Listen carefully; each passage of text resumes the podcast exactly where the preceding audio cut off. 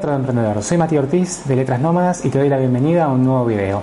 Hoy vamos a hablar de un tema que está en auge y del que se habla mucho, que es cooperar y colaborar entre nosotros y con otros clientes. Pero ¿qué es cooperar? ¿Qué es colaborar? ¿Es muy difícil? ¿Cuesta muy caro? Bueno, quédate y averigualo.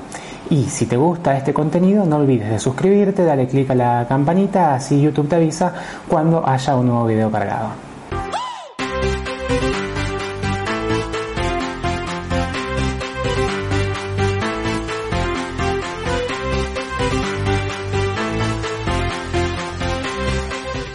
Según la RAE, cooperar es obrar conjuntamente para alcanzar un mismo fin. Pero ¿qué fin podemos conseguir los traductores cuando cooperamos y colaboramos entre nosotros y con nuestros clientes? Porque lo que tiene la cooperación de importante es que podemos potenciarnos, apalancarnos entre nosotros para, para ayudarnos y para darnos visibilidad, tan importante hoy en día. Y fíjate que en ningún momento hablé del dinero. Una cooperación genuina no ronda alrededor de una ganancia monetaria, al menos no al principio. El dinero puede ser una consecuencia, pero en realidad una cooperación vibra un poco más profundo en la sintonía del propósito, del por qué, porque conecto con la persona con la que quiero cooperar, porque valoro lo que está haciendo por mí y porque lo doy a conocer también a otras personas que quizás se puedan favorecer de todo ese contenido, por ejemplo. Entonces, la cooperación hecha y derecha, y como yo la entiendo, es gratuita para el que la hace y aporta muchísimo valor para el que lo reciba. Entonces, hoy en día yo encuentro cuatro formas principales en las cuales podemos cooperar sin gastar un centavo y de forma gratuita. La primera forma de cooperar es aportar valor. Todos tenemos mucho conocimiento adentro que podemos compartir, conocimiento que hemos ganado porque lo aprendimos en cursos, pero también básicamente porque lo tenemos de nuestras experiencias, de nuestra propia historia. Y eso puede llegar a ayudar mucho tanto a clientes como a lectores, o como también, ¿por qué no?, a, a colegas que están en una situación parecida. Entonces, de acuerdo a nuestro propósito, a nuestro porqué y hacia dónde apuntemos nuestro negocio, tenemos un montón de cosas que podemos contar desde lo que hemos vivido. Y cuando me refiero a lo que hemos vivido, no solamente me refiero a las cosas buenas, a los éxitos, a los triunfos, a cuando las cosas salieron súper bien. También tenemos que hablar de las debilidades, de los errores, de las vulnerabilidades. Es clave también contarle a la gente que nos está escuchando y aportar valor desde, desde el punto en el que nos, algo nos salió mal y cuáles fueron las estrategias que tuvimos que desarrollar para superar esa situación. Para mí es fundamental ser sumamente humildes y verdaderamente aportar ese valor desde los dos puntos, desde el éxito, pero también desde el fracaso, porque se valora muchísimo más. Yo, por ejemplo, el año pasado, cuando pasé por una etapa de frustración y de que me encontraba perdido y no sabía qué hacer, también lo compartí con la comunidad porque me parecía que era importante que supieran que no solamente me va bien, sino que también uno pasa por vaivienes, por altibajos, como si fuésemos una montaña rusa. Contar y aportar valor desde los valles también es importante y nos da una especie de autoridad a la hora de empatizar con las otras personas que están pasando por una situación parecida. Forma número dos de cooperar. Divulgar y reconocer al creador de esa idea.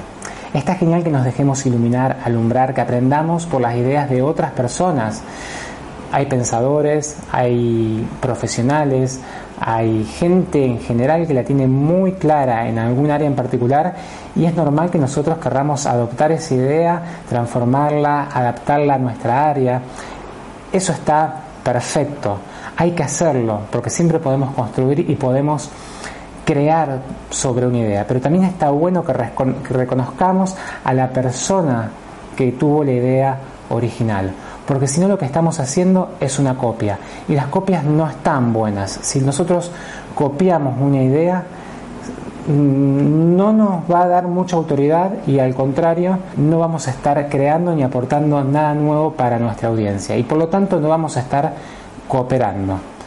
Si reconocemos al autor, le vamos a dar visibilidad y ese autor nos, también nos puede llegar a reconocer a nosotros a la hora de seguir promoviendo su idea, de seguir cooperando, porque no hay nada mejor para alguien que crea algo que ser adoptado, ser eh, adaptado ¿sí?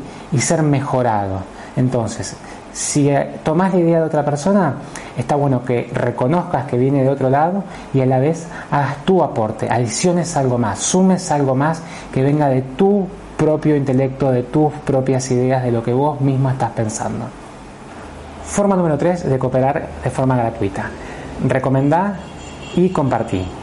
De nuevo, nos podemos sentir identificados con un material, con un post, con un artículo, con algo en las redes sociales.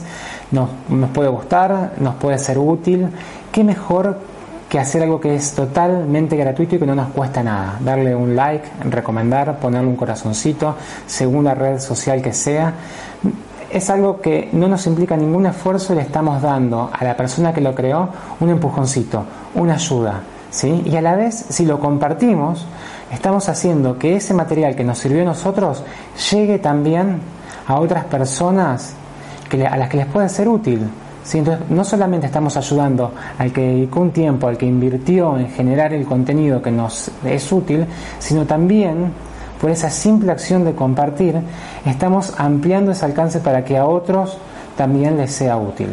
Así que si no lo haces, es totalmente gratis, recomendá, suscribite, compartí en todos aquellos materiales, canales, páginas, en todo, todo aquello que a vos te sea útil, te sirva, te guste y con lo que te sientas identificado.